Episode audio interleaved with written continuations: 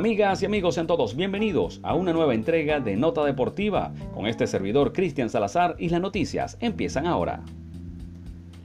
Empezamos con béisbol de grandes ligas, ahora a la lupa, directamente en los Spring Training porque Andrés Jiménez ganó la batalla para ser el campo corto titular de los indios de Cleveland.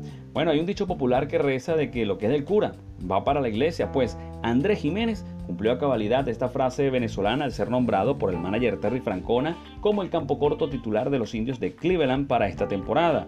Resulta que tras varias semanas en disputar la posición con su compañero de equipo Ahmed Rosario, quien conoce muy bien, bueno, Francona se decantó por el barquisimetano para que fuera el torpedero de la tribu y así, pues hacer una llave de doble play con también el venezolano César Hernández, quien también ha ganado el guante de oro en otras ocasiones. Con 22 años, Jiménez ha sido una gran revelación para los indios en esta primavera, promedia 333 de averaje al bate. Además de esto, él lo ha logrado en 8 juegos en los que ha podido conectar par de cuadrangulares, uno de ellos, por cierto, dentro del campo y así acumular 6 carreras remolcadas. Aunque no es el mismo estereotipo de Francisco Lindor, la gerencia de Cleveland pues ha estado complacida con lo que ha visto de eh, Andrés Jiménez en esta hasta ahora Liga del Cactus. Así que se espera que el jugador venezolano tenga una buena temporada con bate al promedio y además ha lucido una defensiva del mejor estilo de los campos cortos venezolanos, ahora también los campos cortos latinos que se han eh, puesto en grandes ligas para mostrar la calidad del jugador de estas zonas del mundo. Con la designación de Jiménez como campo corto de los indios, Rosario tendrá la responsabilidad de ser el utility de los indios, incluso podría defender las, praderas, los jardines, luego de aceptar el reto para este año 2021 y ocupar un espacio importante en el equipo también de forma ofensiva porque Ahmed Rosario ha demostrado que puede batear en grandes ligas. Así que veremos cómo le va a los venezolanos en los indios de Cleveland, especialmente a Andrés Jiménez y a César Hernández. Hablemos de otro jugador de grandes ligas, guante de oro, también segunda base. ¿De quién estamos hablando? De José Altuve, quien apunta a ser el primer bate de los Astros de Houston en la naciente campaña, que ni siquiera eh, le ha ido nada mal en este inicio del Spring Training. El manager de los Astros, Dusty Baker, reveló el fin de semana que está entre sus planes probar al venezolano José Altuve como primero en orden al bate. Astroboy a lo largo de su, de su carrera ha estado acostumbrado a ser el segundo bate del equipo. Sin embargo, la marcha de George Springer, quien se fue a los Azulejos de Toronto, además él era el encargado de batear primero en las últimas temporadas, bueno, provoca que Baker esté tomando en cuenta colocar al venezolano en ese primer turno al bate. En sus 10 campañas de grandes ligas, Altuve ha sido el segundo al bate en 530 juegos con un total de 2.173 turnos y además promedió 306 de averaje. También tiene 666 imparables y 54 cuadrangulares. Más allá de que suele ser el segundo en la fila al bate, el criollo pues no ha desentonado apareciendo como primer bate en lo que ha tenido 1581 apariciones, 315 de promedio, nada mal, 498 hits y 40 cuadrangulares. Yo creo que le va mejor como primer bate inclusive que como segundo, pero los roles pues se van decantando en la necesidad de cada equipo. Por tal motivo, a pesar de contar con un primer bate como Michael Brandley, por ejemplo, el experimentado estratega estaría considerando invertir el orden, dejando probablemente al veterano para que funja de escolta del venezolano y luego sea el escudero de Alex Bregman para que pueda ser primer bate Altuve, segundo Michael Brandley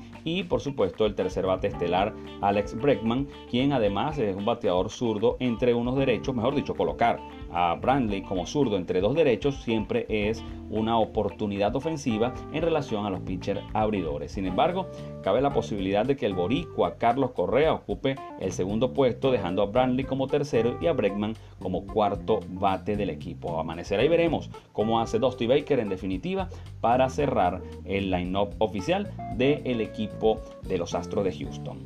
Cambiamos de disciplina y nos vamos al fútbol internacional. Tenemos que poner la lupa en la Copa América que iniciará en Buenos Aires y Mendoza para luego culminar en Barranquilla. De polo a polo, de norte a sur, va a estar cruzando esta Copa América para la edición de este año.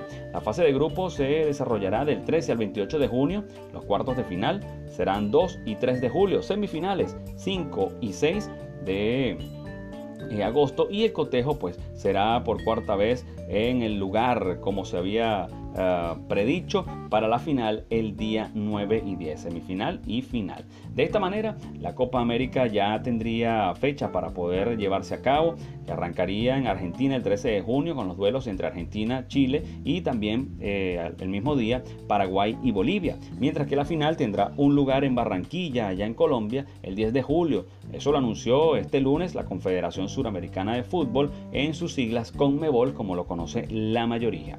El partido de la jornada inaugural de esa edición será compartida por ambos países entre Buenos Aires con el choque Argentina-Chile, mientras que en Paraguay jugarán eh, ese país Paraguay contra Bolivia y así tendrán pues la oportunidad de jugar en Mendoza. Por eso empieza en Buenos Aires y en Mendoza la Copa América. El torneo pues no cambia de formato, será disputado por las 10 selecciones nacionales de Sudamérica, como se conoce, en las ciudades ubicadas en los extremos norte y sur del continente, indicó el organismo en ese comunicado.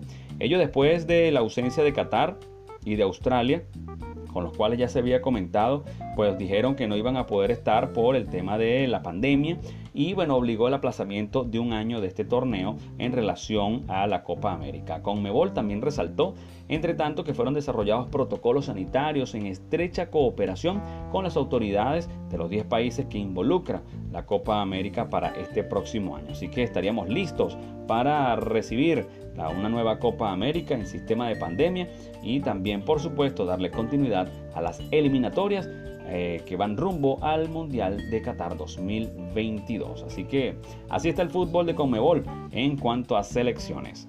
Continuamos con mucho más de fútbol. Ahora hablemos de Lionel Messi y el Barça, quienes golearon al Huesca en la fiesta de Leo Messi. Por cierto, el argentino marcó un doblete e igualó a Xavi Hernández como el jugador con más partidos en la historia del club azulgrana. ¿Qué les parece? Excelente trabajo. El Barcelona goleó 4 por 1 al colista Huesca este día lunes en el último partido de la jornada número 27 en la Liga, la Liga de España, en el que Lionel Messi pues marcó un doblete e igualó ese récord de Xavi Hernández como futbolista con más partidos en el equipo azulgrana con 767 partidos. ¿Qué tal?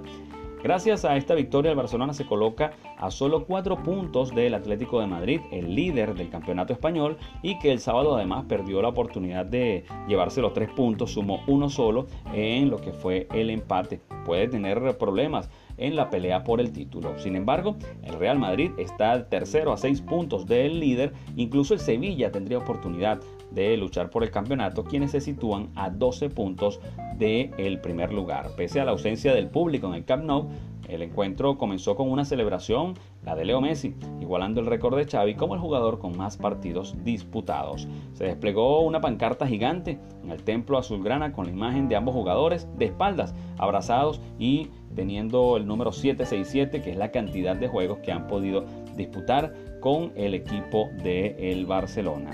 En las redes sociales el club publicó un video en el cual eh, se jugaban como compañeros, llevaban allí un toque amistoso, Piqué, Jordi Alba, Sergio Busquets, Felipe Coutinho y exjugadores de la entidad como Xavi, Iniesta, Neymar, Ronaldinho, Deco, Rafa Márquez, entre otros, quienes felicitan al argentino por esta gran eh, hazaña, por este logro de empatar a Xavi en más juegos disputados en la historia del Fútbol Club Barcelona. Y vaya que han pasado futbolistas por ese club. Así que así está la fiesta de Lionel Messi con el Barcelona atacando al Atlético de Madrid, viendo a ver si puede hacerse dueño de la liga en este año 2020-2021, en esta temporada.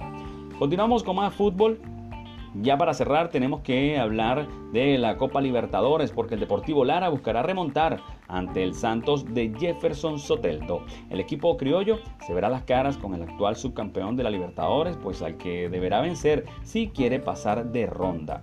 El equipo venezolano pues no le fue tan bien en la ida. El Santos estará con su estelar número 10, el venezolano Jefferson Soteldo, como también le conocen, Soteldiño, quien estará de regreso a Venezuela para enfrentar a este gran equipo, al equipo del Deportivo Lara. Tomando en cuenta que en esta oportunidad podrán eh, tener la oportunidad de vencerlos en casa y avanzar a la siguiente fase de la Copa Libertadores, pues no la tendrá nada fácil con el subcampeón de este torneo. Con esta nota nos despedimos por el día de hoy. Ha sido un gusto tremendo como siempre llevarles la información deportiva. Recuerde que puede usted eh, seguirnos en nuestra cuenta de Instagram, también en Twitter, arroba Cris Salazar 04. Todos a su vez somos arroba nota-deportiva. Hasta una nueva oportunidad.